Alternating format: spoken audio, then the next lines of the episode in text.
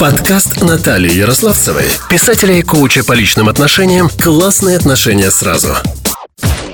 Сущность трансперсональной психотерапии. Статья Владимира Валерьяновича Майкова, руководителя программ по трансперсональной психологии и психотерапии, президента Ассоциации трансперсональной психологии и психотерапии, озвучена Натальей Ярославцевой, трансперсональным психологом, коучем и писателем. Что такое трансперсональная психотерапия? Почему она работает? Каковы ее особые задачи и предметное поле? И чем она отличается от традиционной психотерапии?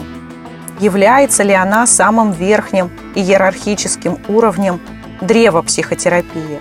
Или дополняет духовным измерением все другие направления психотерапии?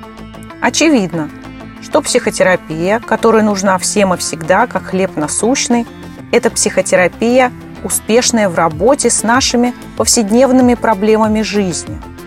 В России за пределами Москвы самые популярные направления психотерапии – это гештальт, семейная психотерапия, в частности, системные семейные расстановки, экзистенциальная психотерапия – и психотерапия травм и зависимости.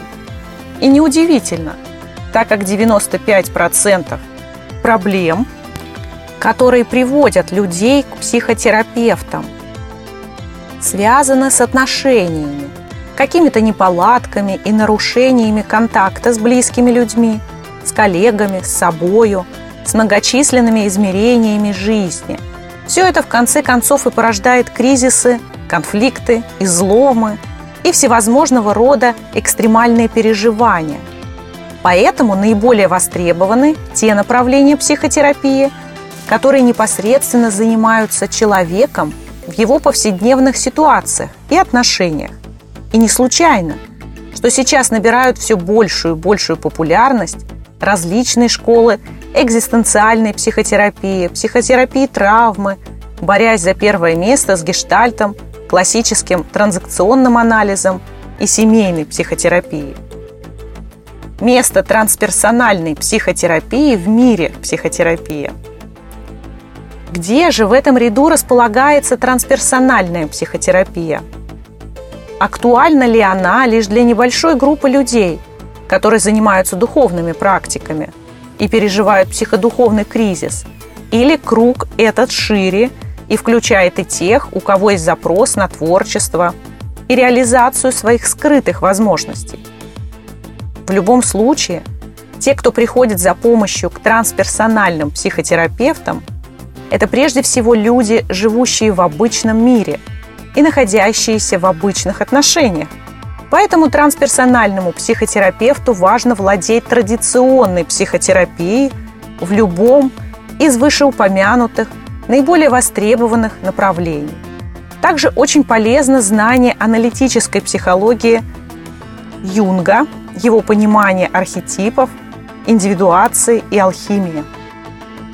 Кроме того, для работы с проблемами творчества и духовности безусловно важно владеть совершенстве одной из главных модальностей духовно ориентированной психотерапии, холотропным подходом Грофа, процесс ориентированной психотерапии Миндела, генеративным коучингом Дилса и Гиллигена, интегральной психотерапии Уилбера, духовной психотерапии Уолша.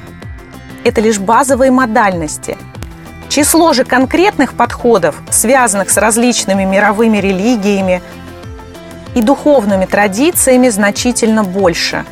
Клиентом психотерапии является человек во всей его целостности – включающий все измерения психики, от биосоциальных до духовных.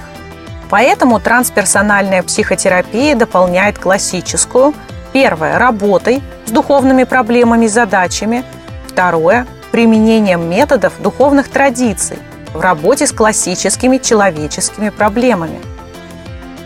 В «Так говорил Заратустра» Ницше прозорливо указал – человеком происходит то же, что и с деревом. Чем больше стремится он вверх к свету, тем глубже впиваются корни его в землю, вниз, в мрак и глубину, козлу. То есть, чтобы идти вверх, нужны мощные корни, которые получают поддержку от самой глубины земли и касаются зла. Эта притча является ключом к пониманию трансперсональной психотерапии, ее места, предмета, метода и особенностей работы, прояснению чего и посвящено это исследование. Трансперсональное прежде всего связано с надличностным, но эффективно работать в этой области можно только имея связь с корнями в архетипическом и предличностном. И чем больше мы занимаемся духовными измерениями, тем в большей степени нам необходимо очищать то, что внизу, а в Гиевой конюшне индивидуального и коллективного бессознательного. Вот почему в трансперсональной психотерапии присутствует такой сложный букет шаманских, языческих и духовных практик. И стержень глубинной психологии и психотерапии, без которого этот букет рассыплется. Смысл и значение расширенной картографии Грофа – Понять смысл трансперсональной психотерапии и холотропного подхода мы можем лучше всего, имея большую карту человеческой души. И здесь, конечно, велико значение расширенной картографии Грофа, в которой выделяются четыре базовые перинатальные матрицы – система конденсированного опыта, биографическая область и трансперсональные области. Что, по сути, показывает эта картография? Прежде всего, она основана на десятилетнем клиническом опыте работы Грофа в Пражском научно-исследовательском институте психиатрии. В своих книгах Гроф рассказывает, как он пробивался сквозь твердыню материалистических и психоаналитических представлений о том, кто мы есть. Его личные переживания и переживания его пациентов не укладывались ни в одну из известных теорий – доминировавших в то время в европейской психологии. Опираясь на открытие Юнга и опыт мировых духовных традиций, Гроф смог расширить биографическую картографию психики и включить в нее опыт травмы рождения и духовные измерения. Оказалось, что в каком-то смысле в каждом из нас присутствует вся история человечества – все архетипы коллективного бессознательного, все мировые религии, все существующие, известные и еще неизвестные карты личности. Гроф также открыл, что каждый человек может иметь любые переживания. И высоко образованный профессионал, и лечащийся от зависимости наркоман, и вообще кто угодно может иметь настоящий мистический опыт, описанный в мировых духовных традициях – созвучный опыту величайших мистиков мира. По сути, он стал первым современным ученым, который открыл бесконечность внутренней территории человеческой души. Это открытие на сущностном уровне то же самое, которое было сделано когда-то основателями мировых религий – Буддой, Христом, Мухаммедом, Лао Цзы, Шанкара Чарьей – гуру Нанаком кундалини-йоги. Все они открыли, что каждый человек на сущностном уровне – бесконечность, и поэтому имеет в себе качество Бога. Атман есть Брахман. Тат твам аси – ты есть то. По сути, мировые религии во всех регионах Земли показали человечеству пути реализации – божественности в человеческом измерении. Они могут рассматриваться в качестве навигационных карт для реализации абсолюта в каждом из нас вместе с практиками и знаниями о том, как развиваться, проходя по конкретным путям и стадиям. Гроф в наше время атеизма и науки снова направил внимание человечества в духовную область, но уже на основании научных знаний – Дело в том, что мировые религии во время их образования считались высшими знаниями о мире. Почему, например, Библия полагалась основой всего до такой степени, что если что-то противоречило Библии, то это отрицалось и сжигалось на костре. Потому что Библия была единственным следом Абсолюта в человеческом измерении. Ветхий Завет был написанный пророками, транслирующими послания и волю Яхве, а Новый Завет – учениками Христа и его апостолами. А Христос – это Абсолют, Бог в человеческом теле. Ничего более абсолютного в проявленном материальном измерении человечество просто не знало, поэтому Библия была точкой отсчета любых земных знаний и путь к реализации абсолюта в себе считался высшим путем развития, выше которого не было ничего. Затем наука постепенно вытеснила в массовом сознании эту важнейшую функцию религии и стала своего рода новой религией, потому что показала пути достижения абсолютной истины на основе объективного знания и научных принципов повторяемости, закономерности, предсказуемости и так далее. Открываемые наукой законы природы – это, по сути, видение мира с позиции абсолютного субъекта, и они дают ограниченным эмпирическим субъектам эту перспективу, переводя их в космическое измерение видения мира, как он есть.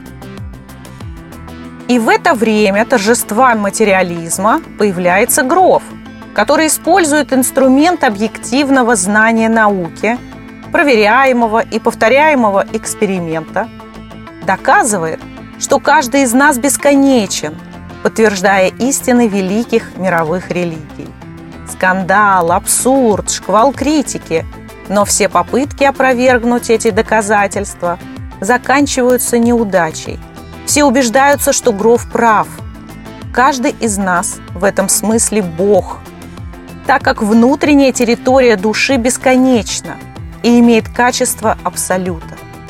Мы – приемники бесконечных, разнообразных переживаний. Чтобы убедиться в этом, достаточно пройти сессию холотропного дыхания. Каждый несет в себе бесконечность. Является ли это открытие Грофа истиной в последней инстанции? Конечно, нет. Это только начало большого пути – и он сам приводит в пример аналогичные карты, карты мировых религий и духовных традиций, а также ссылается на современные карты духовных областей в работах Миндела, Уилбера, Уолша, Мёрфи и других. Общечеловеческая травма незавершенного перехода к мировым религиям. Ад – это другие – все мировые религии проявились примерно в первом тысячелетии до нашей эры. Этот период мировой истории. Ясперс в книге «Истоки истории» ее цель называет осевым временем. Во всех языческих традициях, которые длились от 5 до 10 тысяч лет, в разных регионах Земли есть представление о семействе высших существ – богов – Индуизм сделал следующий шаг по сравнению, например, с греческим, римским или скандинавским семейством богов, потому что Шива не только высший бог, но и прародитель всех богов, которые в этом смысле являются его эманациями. Таким образом, индуизм стал неким средним шагом между язычеством и монотеистическими религиями, где Бог один и единственный. И в каком-то смысле индуизм является этим промежуточным шагом между мировым язычеством и всеми мировыми религиями. Индуизм можно назвать своего рода заповедником мирового общечеловеческого язычества. В этом смысле наша тяга к путешествиям в Индию связана прежде всего с тем, что жителям России, живущим в основном в мире христианской и исламской культуры – не хватает связи с корнями, с языческим миром. Когда у нас возникает внутренний запрос на большую широту восприятия, мы чувствуем непреодолимое желание зачем-то съездить в Индию, побродить там по узким улочкам Варанаси, посмотреть на алтари божеств, поучаствовать в церемониях или, может быть, вместе с индусами погрузиться в Ганг на празднике Великой Кумбхамеллы. И тогда из этой поездки мы возвращаемся пропитанными священным опытом, древними энергиями. Мы восстанавливаем свою связь с собственным языческим, дохристианским и доисламским прошлым российских народов, которые до монотеистических религий жили в мире семейства богов и прикасаемся к важной части своей души. Почему для нас важно воссобрание жизни на глубинных уровнях?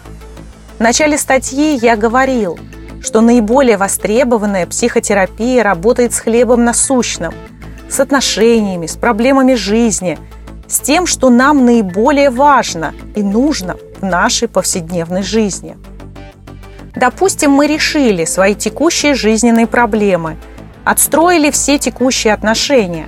И кажется, на этом все. Теперь мы совершенные люди, и дальше все возможно. Стать, наконец-то, теми, кем мы хотели. Крутыми бизнесменами, артистами, учеными. Делать карьеру в политике, творить и развиваться. Но нет. Вопреки нашим ожиданиям возникают новые проблемы. И зернышко, которое было едва заметно в ботинке, оказывается камнем, который мешает ходить и заставляет прихрамывать. Или как в популярном христианском сюжете «Я уже почти достиг райского блаженства», как вдруг черти начинают меня крючьями стаскивать вниз, самый ад. Оказывается, какие-то дела недоделаны там, в этом аду. Но почему меня тащат в ад? Я же настоящий мусульманин, пять раз в день выполняю намаз. Я православный, соблюдаю все правила, хожу к батюшке на исповедь каждую неделю, причастие принимаю. Я буддист, Ом Мани Падма Хум, чту его святейшество Далай-ламу, делаю все, что положено. Но оказывается, это не спасает. Ад настигает меня. Жан-Поль Сартер в «Дьявол и Господь Бог» писал «Ад – это другие». И Достоевский примерно ту же самую мысль выразил в записках из «Мертвого дома». Никто, ни один из самых отпетых преступников, убийц, разбойников, воров не винит себя в своих преступлениях. Всегда виноват кто-то еще, какие-то обстоятельства или другие люди. Когда-то в 1975 году я юным студентом был в стройотряде на Камчатке – мы работали на своей стройке, а за тремя рядами колючей проволоки рядом с нами работали заключенные. Некоторых, у которых уже заканчивался срок, выпускали за ограждение без охраны. Мне было любопытно беседовать с ними. И так же, как и Достоевский, я обнаружил, никто из них не считает себя виновным. Мы не виновны, все зло в других. Ад – это другие – разрыв ткани жизни, души и истории в монотеистических религиях. Как сложилась такая ситуация? Мы можем увидеть это особенно ясно на примере трех мировых монотеистических религий – иудаизма, христианства и ислама. Монотеизм буквально означает «единобожие», Бог один и единственный – Согласно официальным данным, за исламом и христианством в сумме стоят более трех миллиардов последователей. За иудаизмом десятки миллионов. Это наиболее влиятельные мировые религии.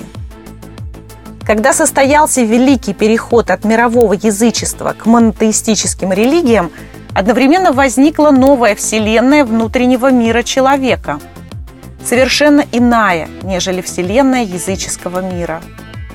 Как известно, император Константин – из десятков различных религиозных сект выбрал христианство в качестве государственной религии Великой Римской империи и впоследствии перенес столицу в Константинополь, потому что Рим подвергался набегам, там было небезопасно. Так узаконился этот великий переход от язычества к христианству, которое постепенно стало мировой религией. До этого времени был греческий мир – и выросший на его основе римский мир. С его вселенной богов, живущих семьями. Если вникнуть в детали мира высших существ, например, греческого мира, там тысячи обитателей. Не только боги, но и титаны, полубоги, наяды. Образованный грек прекрасно знал их всех поименно и их истории, периодически вступал с ними в отношения через ритуалы, получал от них необходимые ресурсы через молитву и подношение даров, имел тысячи образцов для подражания в повседневной жизни и в экстремальных ситуациях. Очень удобная для человека система с большим количеством ролей и архетипов, подходящих для всех ситуаций. В монотеистических религиях высший образец единственный, и все в жизни строится по его образцу и подобию. Редактор реальности – выражение Бейтсона.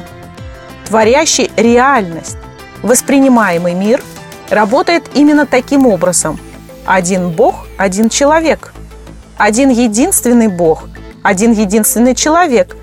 Поэтому праведная жизнь – это подражание Христу. При этом мы все-таки люди. Вспомним, как точно характеризовал москвичей Михаил Булгаков словами Воланда в «Мастере и Маргарите». Хорошие люди, но всех испортил квартирный вопрос. Квартирный вопрос то есть наша ограниченность, наше стяжательство, наш эгоизм в конечном счете испортил всех хороших людей.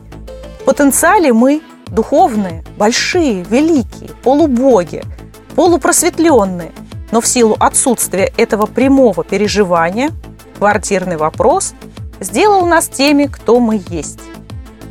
99% составили пошаговый план по достижению нужной цели – 98,8% освободились от глубокой боли и напряжения. 100% прояснили для себя важные аспекты о себе и об отношениях с людьми. 96% сумели сделать решительный шаг навстречу новым отношениям. А чего ждешь ты? Наталья Ярославцева, психолог со стажем 20 плюс лет, знает, как исправить ситуацию. Записывайся на консультацию по ссылке в описании к этому выпуску. Другими словами, как бы ни был беспределен Всевышний у мусульман, как бы ни был бесконечен доступный великим мистикам единый Бог, как бы ни был безбрежен Иисус Христос, одновременно Бог и человек в человеческом теле, нами, людьми – все они воспринимаются ограниченно. Мы проецируем свою ограниченность на Бога и воспринимаем его в ключе квартирного вопроса. Человечество слишком человеческое, сетовал по этому поводу Ницше. Есть большая разница между тем, как воспринимают Бога в христианстве, исламе, буддизме, даосизме, индуизме, иудаизме и так далее, великие мистики, космическим, беспредельным, бесконечным, и тем, как воспринимают его народные массы. Везде и всегда происходит одно и то же. Всех нас испортил пресловутый квартирный вопрос. Китайский, индийский, иранский, русский. Религиозное сообщество разделяется – делится на секты. Каждая считает себя единственно верной и правильной.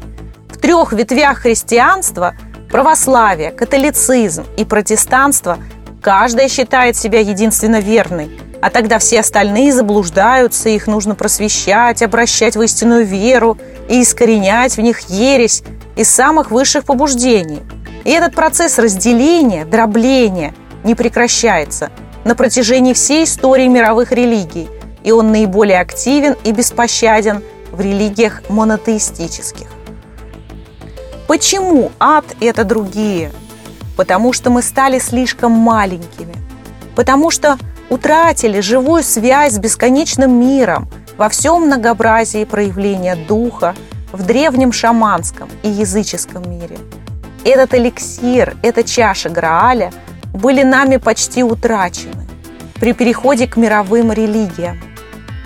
Великое открытие основателей мировых религий в человеческих руках было испорчено квартирным вопросом и стало в значительной степени препятствием для реализации высшего развития и основанием для вражды между людьми и сообществами людей. Великое откровение о всеобъемлющем, едином стало ограниченным одним единственным, а затем единственно верным. Постепенно в тень, в бессознательное вытесняется все, что не вмещается в дозволенный формат дневного восприятия, в единственно верное, хорошее и правильное, чем я считаю себя. Я истинный христианин, мусульманин, буддист и так далее. Но мы ограничены только на материальном уровне и уровне конвенциального восприятия реальности. А на сущностном мы бесконечность. Мы, настроенные за миллионы лет предшествующей эволюции, всеволновые приемники, которые были в связи со всем космосом, со всеми духами, со всеми богами в разных ситуациях в нашем огромном, разнообразном мире. Мы научились жить и балансировать в этом живом многообразии. А потом, две с половиной тысячи лет назад, священнослужители мировых религий стали наставлять нас. Только это правильно, только этот Бог является образцом для подражания, все остальное – ересь. Так мы попали в эту клетку восприятия. Распалась связь времен. В чем состоит конечная причина этой ситуации? Том, что в борьбе за святое дело распространения высшего знания была разрушена связь времен. Были утрачены корни. Мы перестали быть одной семьей со всем человечеством и со всей землей и вселенной. Как христианство относится к язычеству? Как к проделкам дьявола, оскорблению божественного, уклонению от истинного пути? Как ислам относится к шаманизму? Как все религии относятся к иноверцам? Возможен ли в такой ситуации религиозный диалог? Например, в православии грешно заниматься сновидениями. Все неправославное под подозрением – творческое под подозрением, потому что дьявол не дремлет, искушая всеми возможными путями. Невидимая брань, борьба против искушений должна происходить всегда. Такое пристальное искание врагов везде – это общая характеристика всех мировых религий, особенно монотеистических.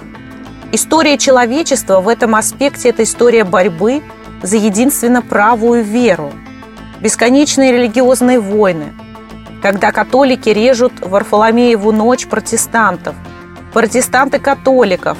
Все вместе они идут с крестовыми походами отвоевывать гроб Госп... Господень и в конкуренции с православными оставляют без защиты Константинополь. И все, все правы.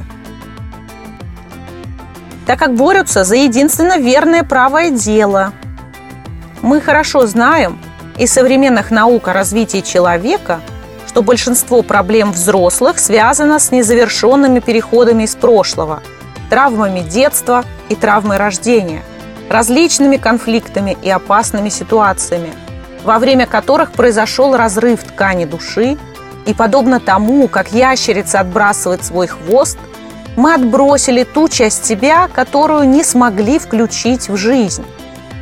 И теперь, чтобы воссобрать свою душу и выполнить незавершенный переход из более раннего состояния в более зрелое, нам нужно восстановить эти связи для того, чтобы вернуть себе себя.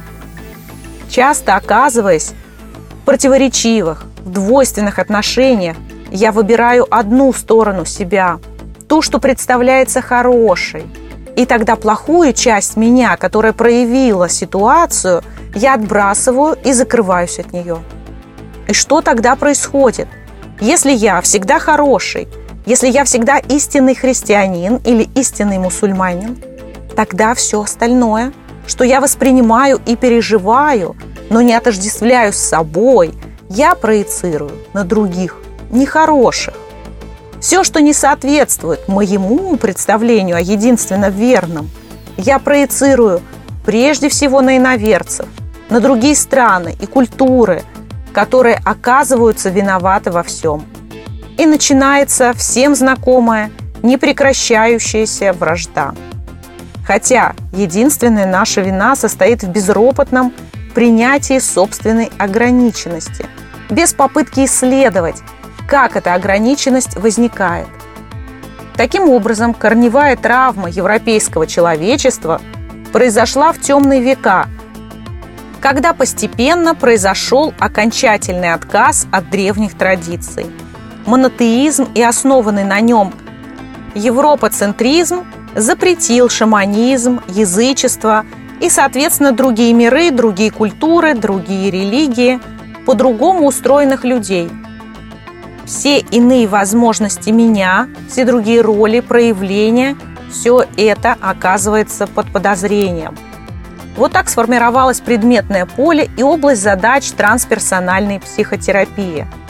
Только тогда, когда мы восстановим всю связь времен, мы сможем эффективно работать с экзистенциальным слоем нашей души, с нашими человеческими проблемами. Потому что конечной причиной всех человеческих проблем является квартирный вопрос, то есть наша ограниченность.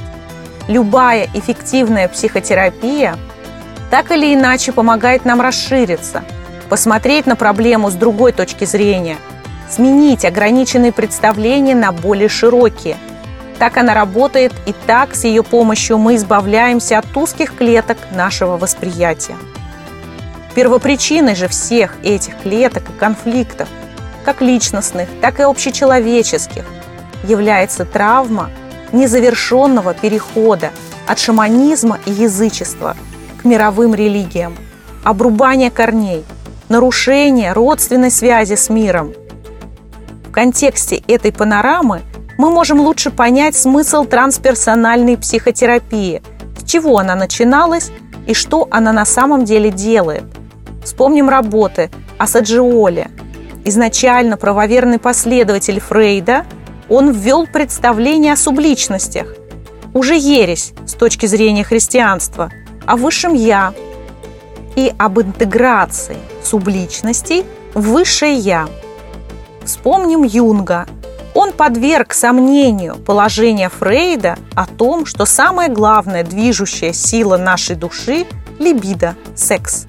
Ищи либидо, и дальше разберешься во всем.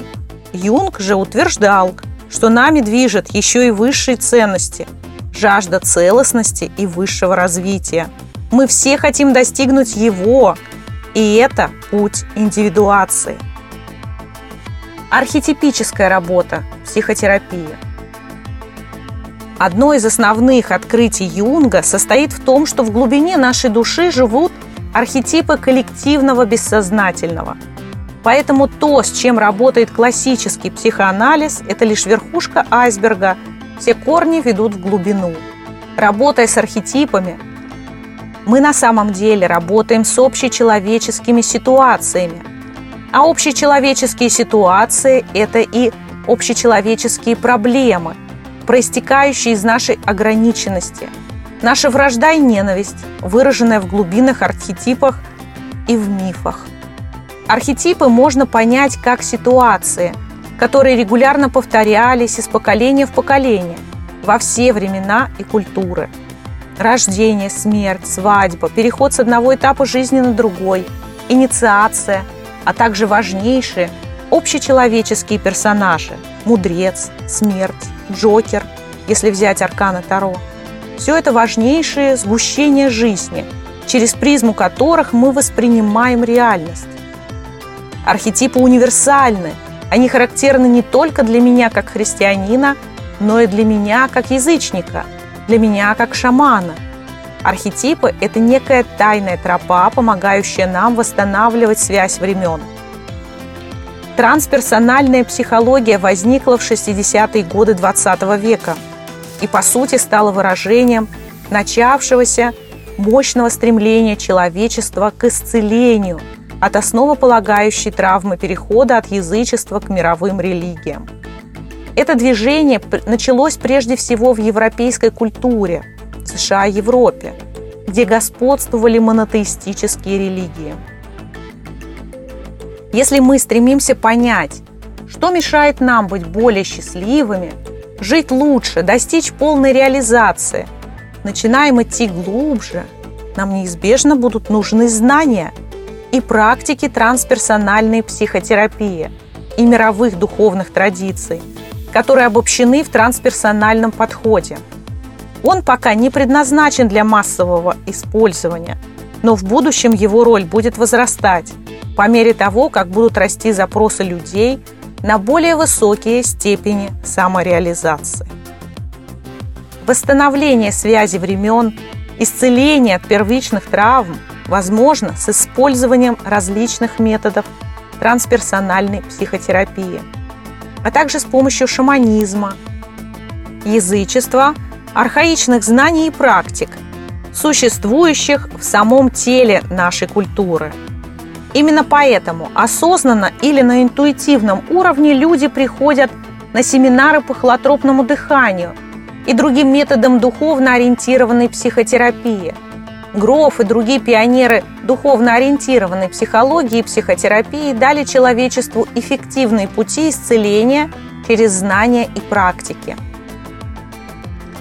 Общечеловеческие первичные разрывы, с которыми работает трансперсональная психотерапия – Является ли данная картина всем полем действия трансперсональной психотерапии?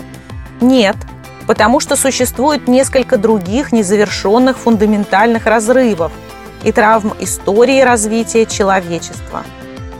Такие разрывы или незавершенные переходы в развитие являются семенем всех обычных травматических ситуаций и конфликтов – Именно они формируют ядро и структуру наших первичных ограничений, что неизбежно будет проявляться во всех других проблемах, болезнях, конфликтах, образуют нашу сегодняшнюю обычную повседневную ограниченность. Эти разрывы исцеляются восстановлением связи со всей человеческой семьей, всей тканью человеческой жизни. Какие другие фундаментальные разрывы мы могли бы проследить в истории человечества. Кроме конфликта мировых религий с язычеством и шаманизмом, существуют разрывы между самими мировыми религиями, которые связаны с тем, что каждая из них считает себя единственно верной. Есть разрывы внутри мировых религий, между их отдельными течениями и сектами, между мейнстримом и теми, кто впал в ересь и заблуждается – Известно, какая война происходит в современном мусульманском мире между шиитами и суннитами, какое непонимание противостояния между католиками, протестантами и православными, а также между различными сектами христианства. Исцелен ли этот конфликт? Вряд ли. Посмотрите на мощное народное противодействие конструктивному диалогу между православием, протестантизмом и католицизмом – Сколько шума поднимается в православных кругах, когда патриарх Московский заявляет о намерении встретиться с Папой Римским. В России в этом смысле намного более благоприятная ситуация, чем в Европе.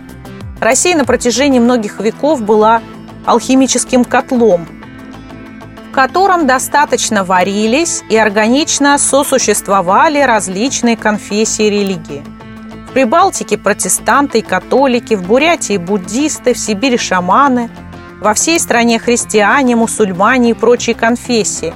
Их не переделывали, не обращали в единую истинную веру. И в этом была политическая мудрость Российской империи. В Европе такого опыта не было. Там переход к единственно правильному истинному человеку был понят в плохом ключе квартирного вопроса и привел к очень резкому разделению – обособлению людей друг от друга, к жесткому индивидуализму, отчетливым границам между людьми и в какой-то степени к утрате ощущения взаимосвязи всех со всеми. Опыт Российской империи может стать для всего мира примером, как можно налаживать общение между разными культурами и конфессиями. Решение тяжелых конфликтов всегда начинается с общения – установления связей и взгляда на конфликт с противоположной стороны. И в какой-то момент мы открываем, что мы одна большая человеческая семья. Когда мы восстанавливаем связь времен, избавляемся от ключевых ограничений, то в конечном счете можем увидеть, что везде на Земле живут хорошие люди. Следующий фундаментальный разрыв – это разрыв между традиционными религиями и новой мировой религией, наукой в форме воинствующего атеизма и сциентизма. Такая наука отрицает все богатство жизни и другие виды знаний. И этот разрыв пока не преодолен. Он связан с незавершенным переходом из доиндустриального общества в технологическое. Когда этот переход не завершен, то порождаемые им проблемы мешают нам создавать новые технологии и получать новые знания – если посмотреть в более раннюю историю человечества, то можно увидеть еще одну общечеловеческую травму – великую трагедию, которая случилась в семье Homo. Мы достоверно знаем, что Homo sapiens – не единственный вид разумного человека. До Homo sapiens вся Евразия, как известно, была заселена Homo neanderthalensis и Homo denisonensis. Большие способности к коммуникации – позволили нам, сапиенс, победить наших разумных братьев, неандертальцев и денисовцев. Мы, сапиенс, всех истребили. Хотя, как утверждают генетики, 2% генов неандертальцев сохранились в генах современного человека. Наше осознавание общей семьи и исцеление вины не состоялось. Еще один разрыв. Наше отношение к братьям нашим меньшим – наше отношение к животным, которых мы поедаем, и к природе, которую мы разрушаем. Хотя есть много движений в защиту животных и в защиту окружающей среды, проблема до конца не осознана и не решена в массовом сознании. Поэтому наши глубинные биологические корни не восстановлены, и проблемы, связанные с жизнью и с насилием, не разрешены. И нет гарантии, что эта ситуация где-то не отзовется – и кто-то кого-то не убьет или не отравит среду обитания, потому что будет считать другого животным. А с животными можно делать все, что угодно, ибо это не люди. Российские первичные разрывы, с которыми работает трансперсональная психотерапия. Что касается России, в русском культурном поле тоже существует множество незавершенного, разорванного, непроясненного, не включенного невосстановленного.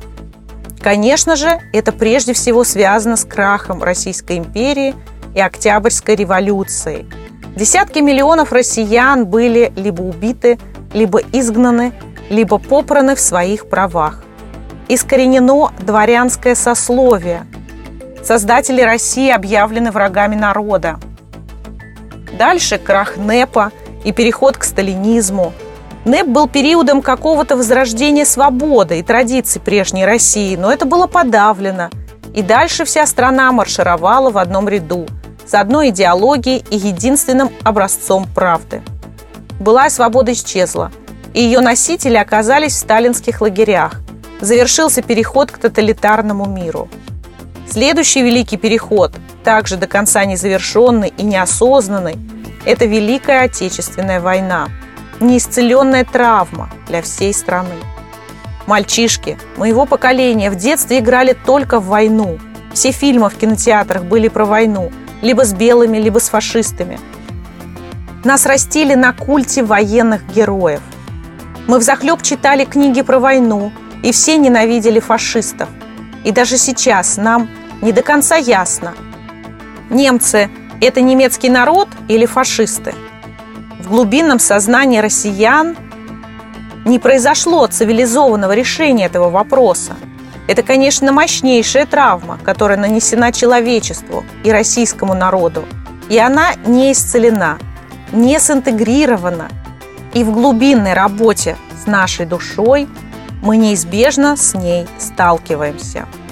Если мы посмотрим на самое начало истории России – это драма выбора веры и крещения Руси князем Владимиром, кровавое уничтожение языческих культов, а затем война между Новгородским и Московским царством и победа последнего, победа воинской силы над демократией Новгородского княжества. Безусловно, травматична ситуация старообрядчества и раскола между старой и новой верой. Приведу конкретный пример из личной практики.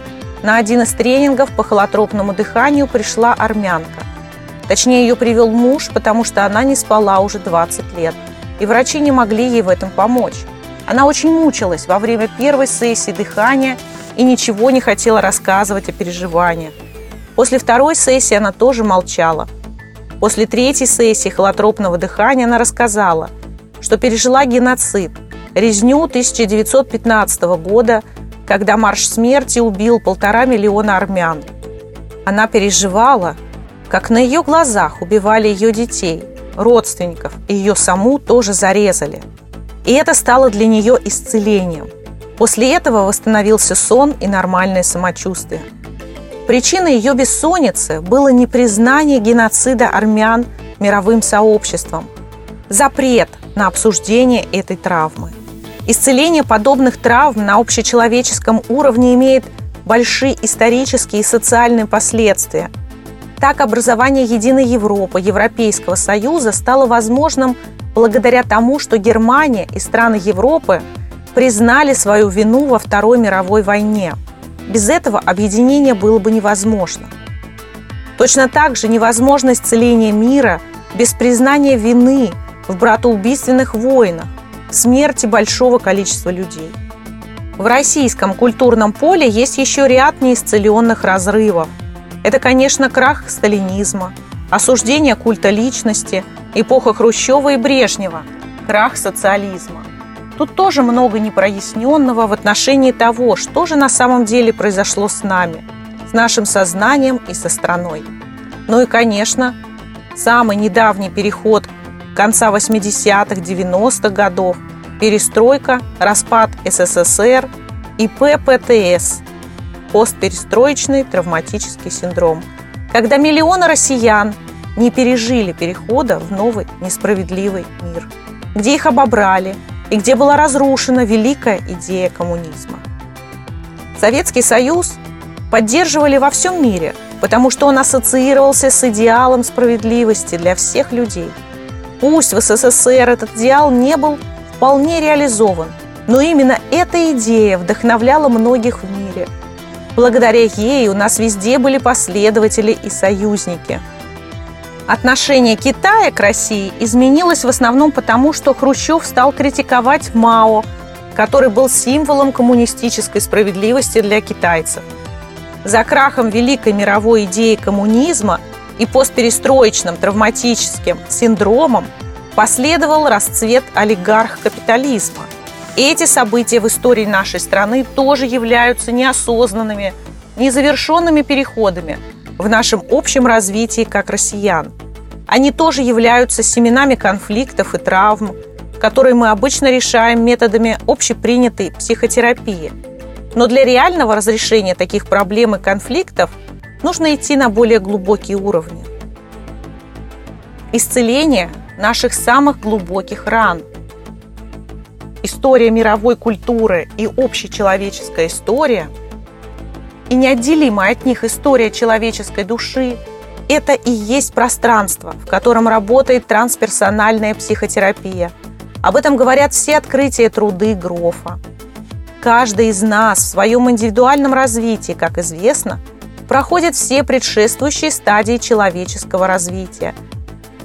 В матке биологически мы проходим все стадии развития – от эмбриона, от простейших животных до рыб – млекопитающих и Homo sapiens. Затем, когда мы родились, в первые пять лет мы проживаем в ускоренном темпе 40 тысяч лет эволюции человека в эпоху шаманизма. Это мир духов, сказочная, одухотворенная вселенная. Именно поэтому дети больше всего любят волшебные сказки, мультфильмы с необыкновенными персонажами.